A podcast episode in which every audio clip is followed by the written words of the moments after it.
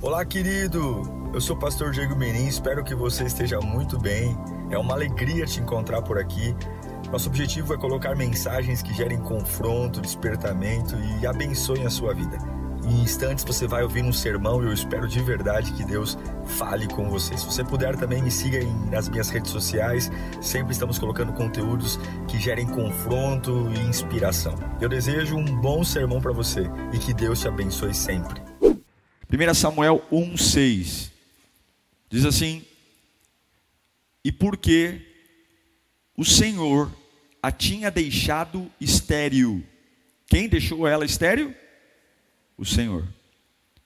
Sua rival a provocava continuamente, a fim de irritá-la. Eu vou ler novamente. E porque o Senhor a tinha deixado estéril, sua rival a provocava continuamente a fim de irritá-la. Vamos orar? Senhor, nós queremos um despertar. Precisamos nos levantar para algo novo, algo diferente. Em épocas sombrias como as que estamos vivendo, nós precisamos de um chacoalhão. E foi isso que o Senhor compartilhou comigo ontem. Me dê habilidade Fale conosco para que as pessoas que agora estão levando tua palavra a sério, de verdade entendam qual é a mensagem. Mais importante do que o mensageiro é a mensagem. Que essa mensagem cumpra o propósito pela qual ela existe. Que ela alcance os corações, transforme-os, alegre-os, ative, erga, potencialize, gere, ó Deus, conflitos na alma provocações para nos despertar. Dê-nos um despertar, Senhor. Dê-nos um despertar para nossas casas, famílias, igreja, profissão. Dê-nos um despertar. Acorda-nos. É o que nós te pedimos em nome de Jesus. Quero falar sobre despertamento, acordar. E como é que Deus nos desperta? Como é que Deus nos acorda? A ferramenta mais poderosa que Deus usa não é o que a gente gosta, mas eu digo para você que o que Deus mais usa para nos despertar são provocações. Sim, as provocações são as maiores ferramentas que Deus usa para nos despertar. A gente vive numa sociedade consumista, humanista, onde os desejos dos homens estão em primeiro lugar. E ser provocado é um grande problema, porque a provocação, ela mexe com o nosso bem-estar. E esse texto mostra a influência de Deus dentro de uma casa, definindo quem tinha filhos, quem não tinha filhos, e gerando no coração de uma mulher um ambiente de provocação. O texto que li a você fala de Ana, uma mulher que foi provocada dentro da sua casa. Casada com Eucana, o marido tinha uma outra esposa. Deus deu fertilidade para Penina, a outra mulher do marido, e Deus não deu fertilidade a Ana. E a Bíblia diz que essa esse paradoxo entre ser fértil e não ser fértil, a fertilidade de Penina provocava Ana.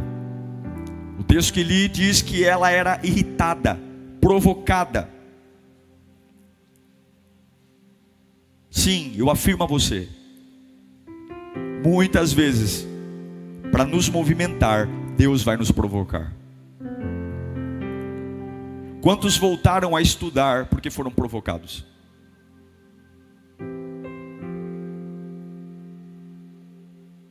Quantos se casaram porque foram provocados? Quantos voltaram para a igreja porque foram provocados?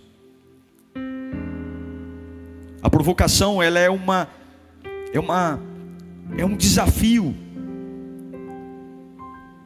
de esfregar na sua cara o que você não tem, o que você não é, e mostrar o quanto é bom ter aquilo. Agora, mudar não é fácil. Mudar não é fácil. Por isso que ninguém quer ser provocado. Ninguém quer trancar a faculdade e ficar ouvindo uma pessoa dizendo o quanto é bom fazer faculdade. Ninguém quer sair da igreja e andar com gente que está dizendo que estar na casa de Deus é uma bênção. Porque logo nós queremos abrir mão de coisas, lugares, pessoas e ter uma vida confortável com aquilo que abrimos mãos, mão e mas Deus nunca vai desistir de nos movimentar. E para ser a pessoa que ame mais, que cresça, desenvolva, que veja algo diferente, que suba níveis, a força que Deus usa para nos levar para um novo patamar de fé, de oração, de convicção, de suportar o peso, a carga, as ofensas, a forma como Deus usa, a ferramenta que Deus usa é nos expor a provocações. O que extrai de nós o melhor, o que tira de nós uma unção fresca, são as provocações. As provocações nos empurram para fazer orações que nós não queríamos nos empurram para tomar decisões que naturalmente não tomaríamos, mas empurrados pelas provocações, pelas irritações.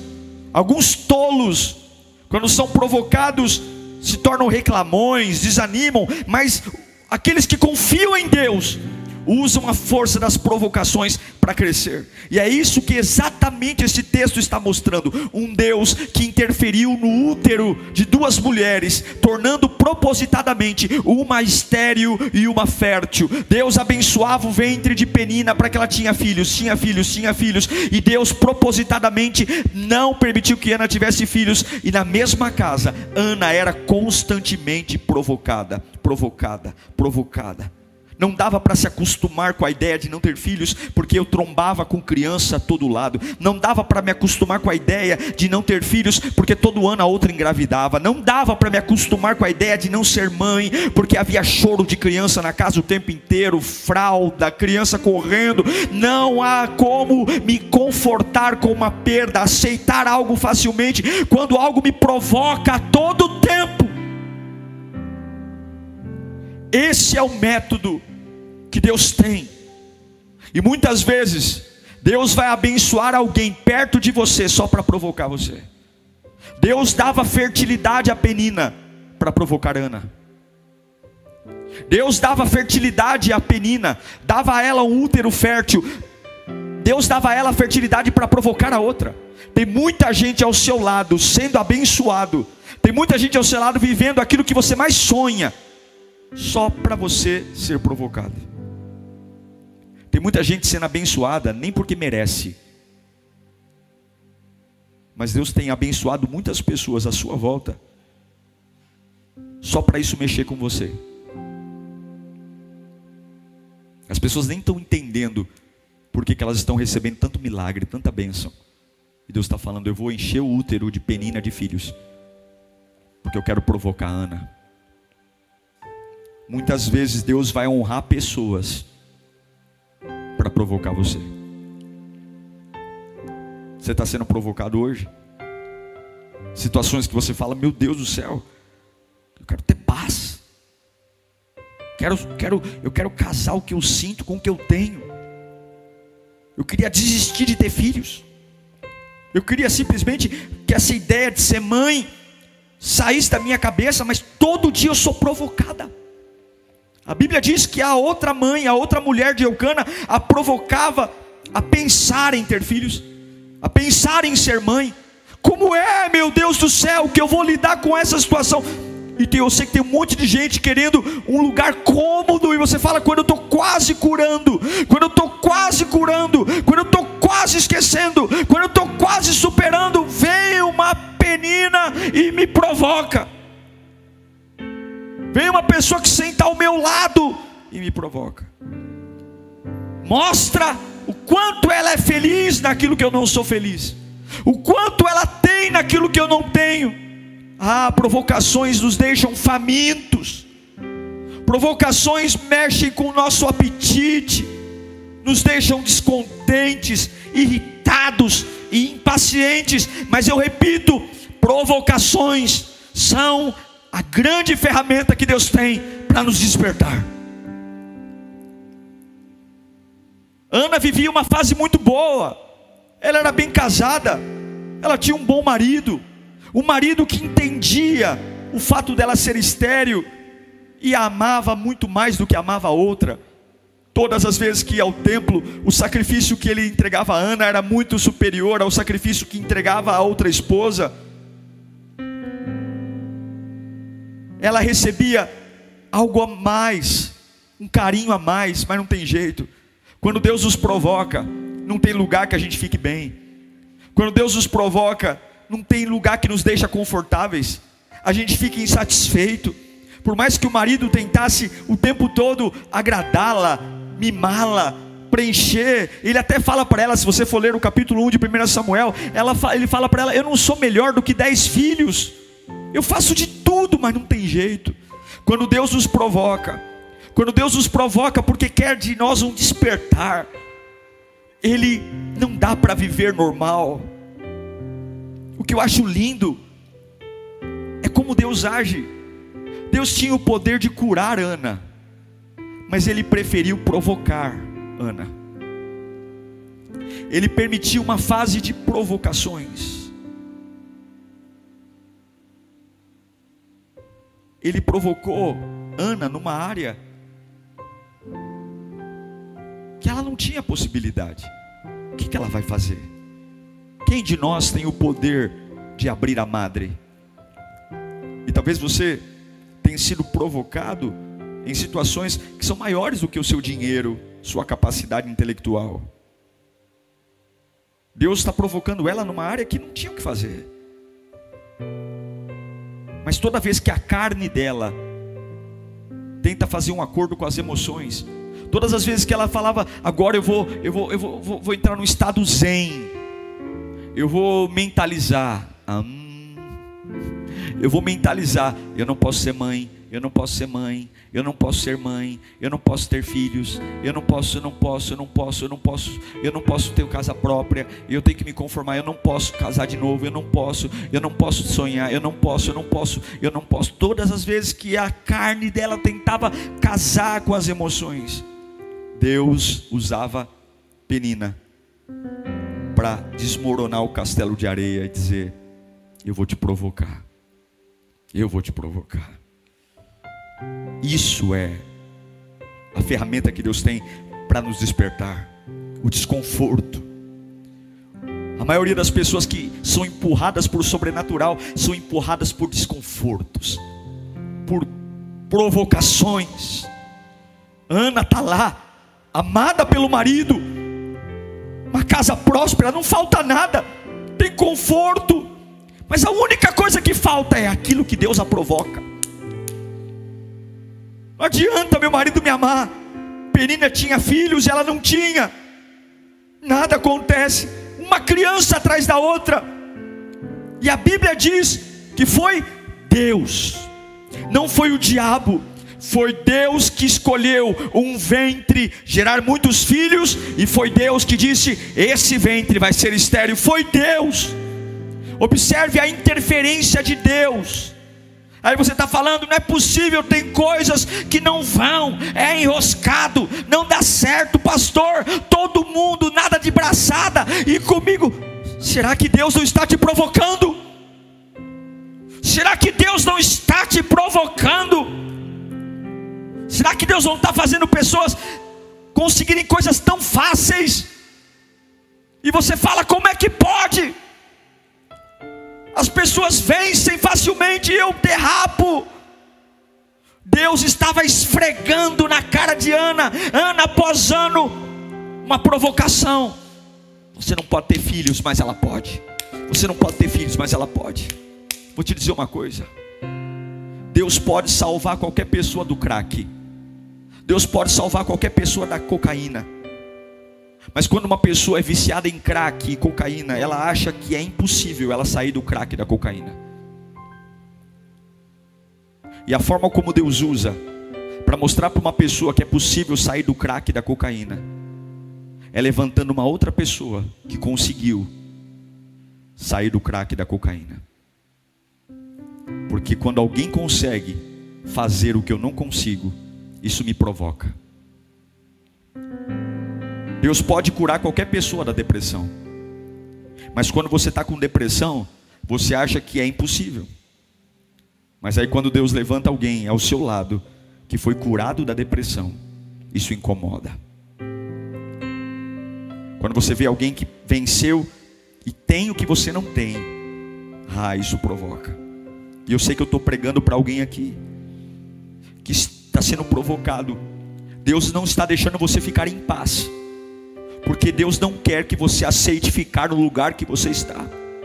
Deus quer informar você que ainda não acabou e Ele quer inspirar você para que você possa ter uma vida que transmita o sobrenatural. Quanto mais Penina engravidava, mais Ana ficava depressiva. Agora ela não ela não está doente, ela não está com problemas físicos, ela não está passando fome, ela não está com, morando debaixo da ponte, ela continua morando numa boa casa, ela continua comendo uma boa comida, mas não tem jeito, ela não está bem, ela não está bem. E o marido pergunta: qual é o seu problema, mulher? Qual é o seu problema? Problema, eu não sou melhor que dez filhos, eu não sou suficiente para você, por que choras? Está lá o 1 Samuel 1,8. O marido olha para ela, coloca aí 1 Samuel 1,8. Ana, por que choras?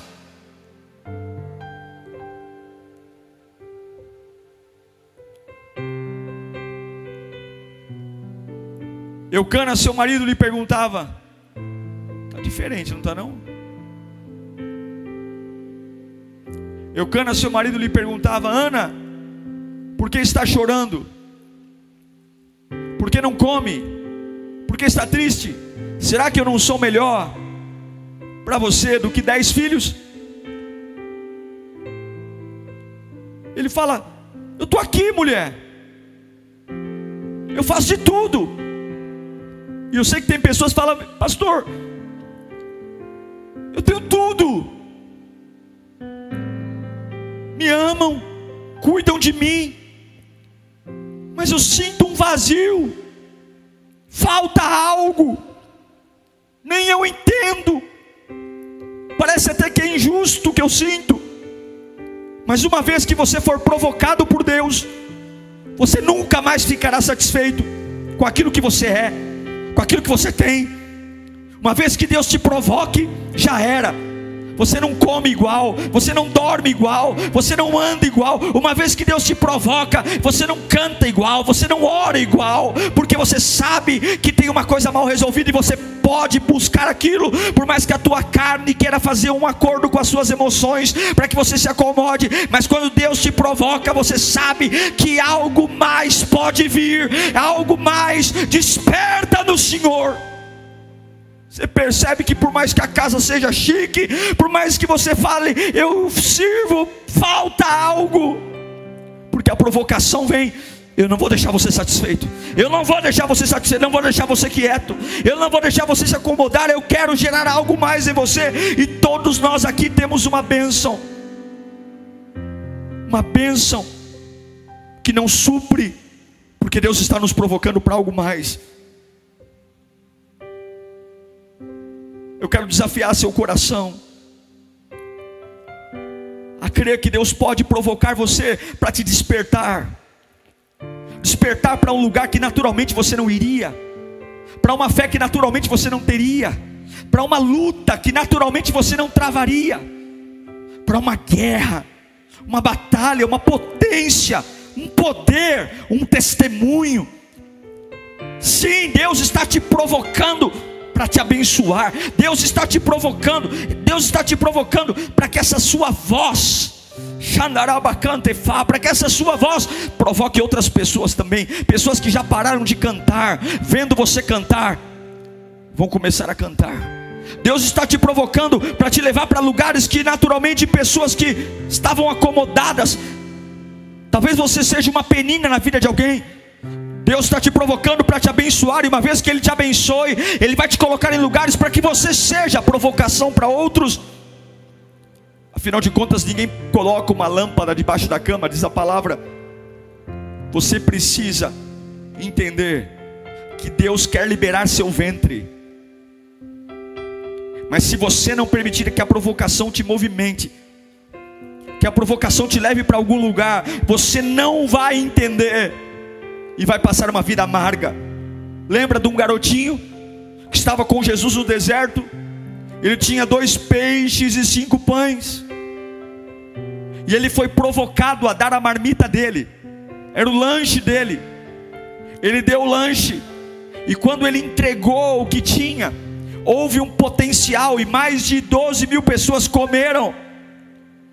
Algumas pessoas estão quebradas, porque quando provocadas elas seguram. Quando provocadas, elas colocam aqui dentro da alma toda a sua insegurança, medo, vazio, e vivem uma vida de isopor, uma vida sem brilho, uma vida chata. vou te dizer uma coisa: ninguém é igual a ninguém. E os iguais não se atraem. Hoje é muito natural as pessoas comprarem terrenos e fazerem sobradinhos iguais germinados. Quando você compra um terreno e faz várias casas iguais, você vai atrair um grande número de pessoas. E rapidamente você vende e aluga.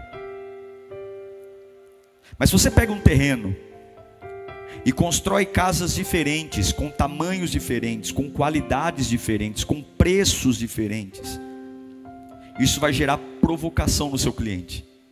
Ele vai dizer: eu poderia comprar essa casa aqui.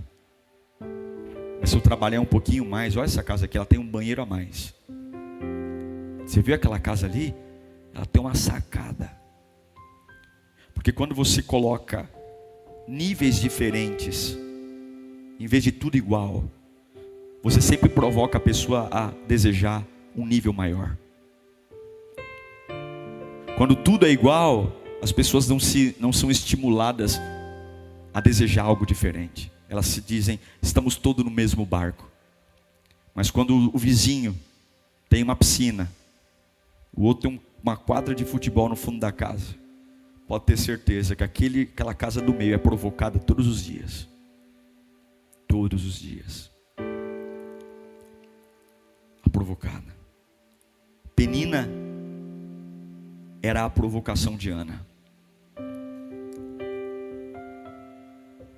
Ana era estéril porque Deus desejou.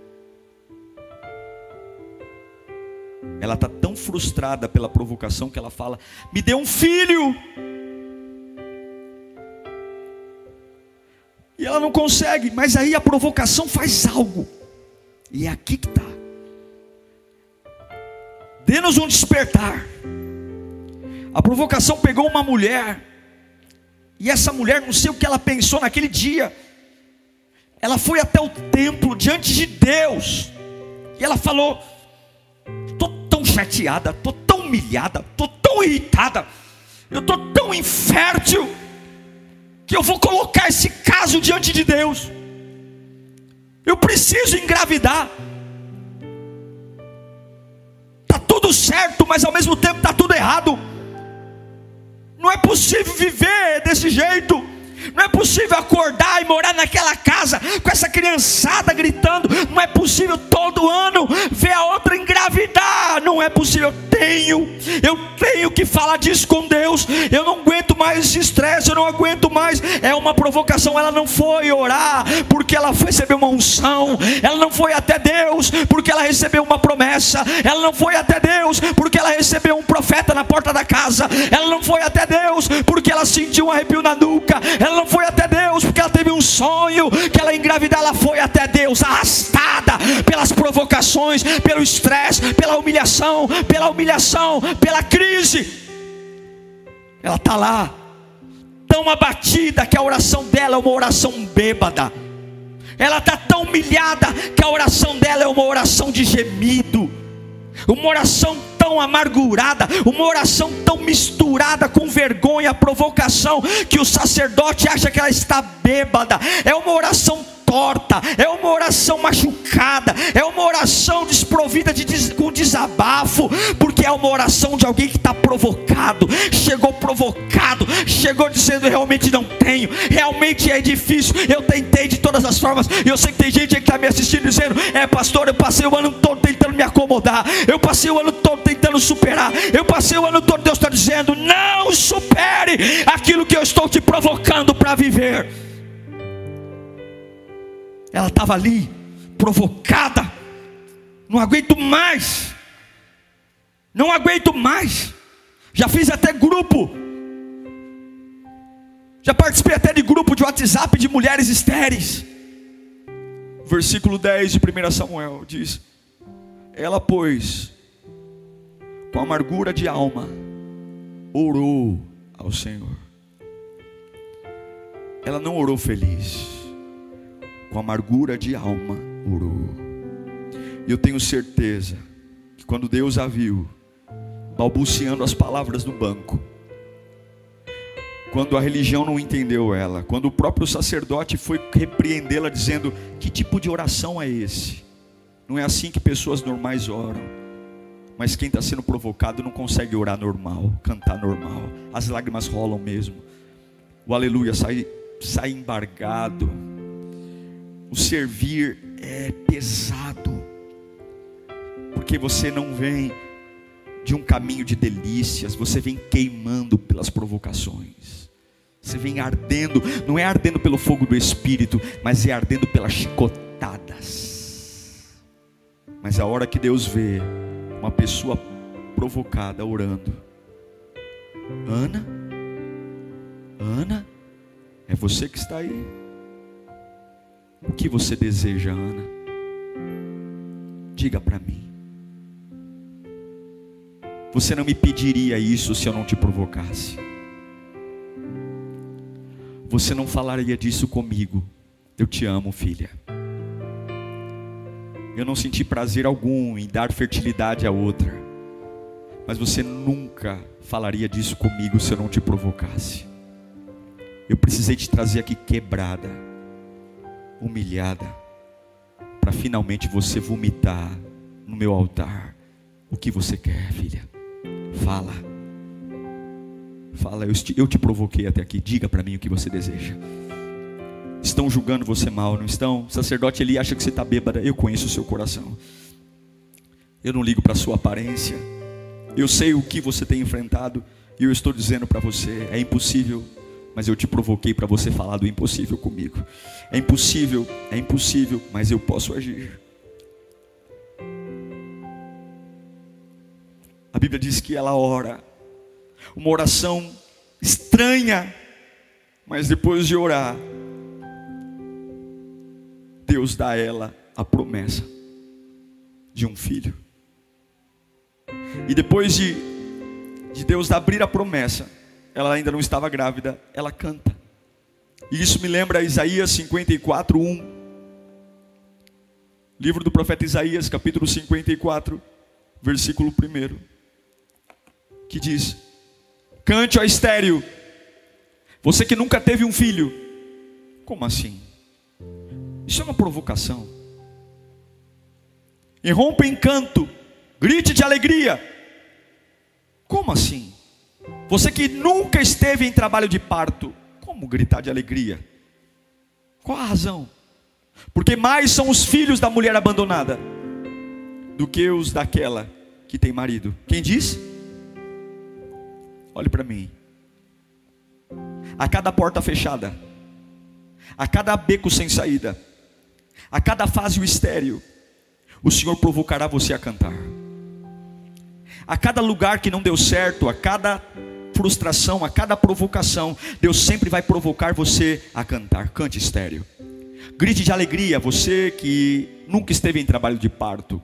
Não faz sentido, porque a alegria vem exatamente do nascimento do filho, do nascimento da empresa, do nascimento da alegria. E a provocação vem, ó, cante, cante, ó estéreo, cante você que nunca teve filhos. É como se Deus enfiasse o dedo na nossa ferida, naquilo que a gente não tem, e falasse, canta, vai, canta, dá um sorriso, canta, canta, canta. Eu quero te provocar. Canta, canta, canta, canta. Para cada área da sua vida, cante. Para cada área que não dá certo, cante. Eu estou enchendo o ventre de perina de filho e você está estéreo. Cante. Eu estou te provocando. Eu quero gerar algo em você. Eu quero gerar algo diferente em você. Eu estou te provocando. Eu estou provocando. Mas o texto não termina apenas dizendo isso. O texto termina que a estéreo que canta. A estéreo que canta. Aquela que teve nunca teve dores de parto e canta de alegria. A Bíblia diz que os filhos da estéreo serão maiores do que os filhos da mulher casada. O que, que ele está dizendo? Aqueles que são provocados por Deus, aqueles que são provocados pelos incômodos e aceitam o incômodo, não levar para a morte, não levar para o suicídio, não levar para a perda, mas são provocados, são levados para fazer orações que nem a religião entende, mas estão ali diante de Deus, estão ali dizendo: Pai, olha, eu estou entendendo, eu estou entendendo, o Senhor está me provocando porque há um novo nível, há uma nova fé, há um novo patamar. Eu estou aqui quebrado, angustiado, e aqui está. A Bíblia diz que os teus filhos serão maiores do que os filhos daqueles que não foram provocados. Há uma promessa. A criança da mulher estéril será maior do que a criança da mulher fértil. Porque Deus te expõe a momentos difíceis para você produzir mais. A árvore para dar mais fruto, ela é podada. A forma como o agricultor tem para gerar mais colheita, ele tem que machucar a árvore. Se ele não machucar a árvore, ela não terá um novo rendimento. Eu só tiro o azeite da azeitona espremendo a azeitona. O óleo só flui do espremer. Porque Deus sabe se ele não me provocar, eu vou tentar conciliar a minha carne com as minhas emoções, eu vou aceitar algo que eu nunca deveria, uma perda, eu vou aceitar uma falência, eu vou aceitar um marasmo, eu vou aceitar uma vida abaixo do plano que ele tem para mim. Então, para crescer mais, para que finalmente eu mude, para que eu me torne uma pessoa melhor,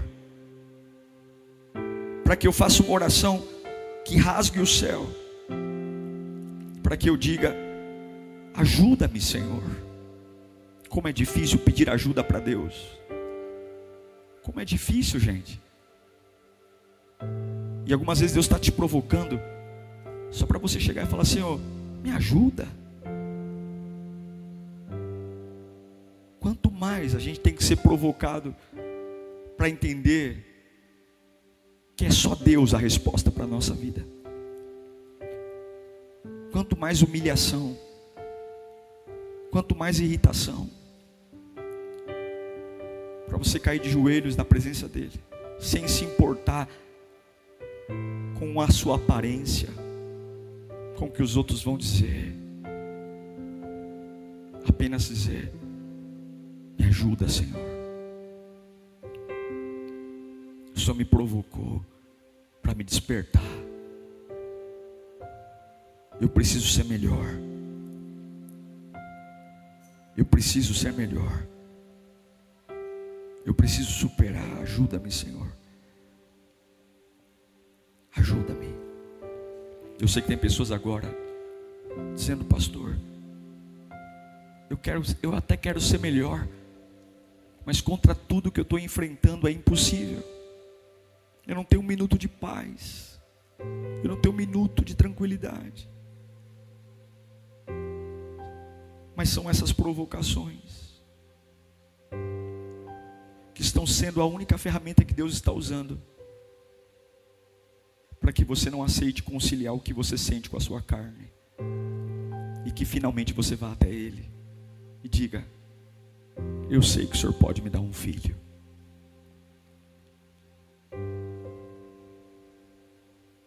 Dê-nos um despertar.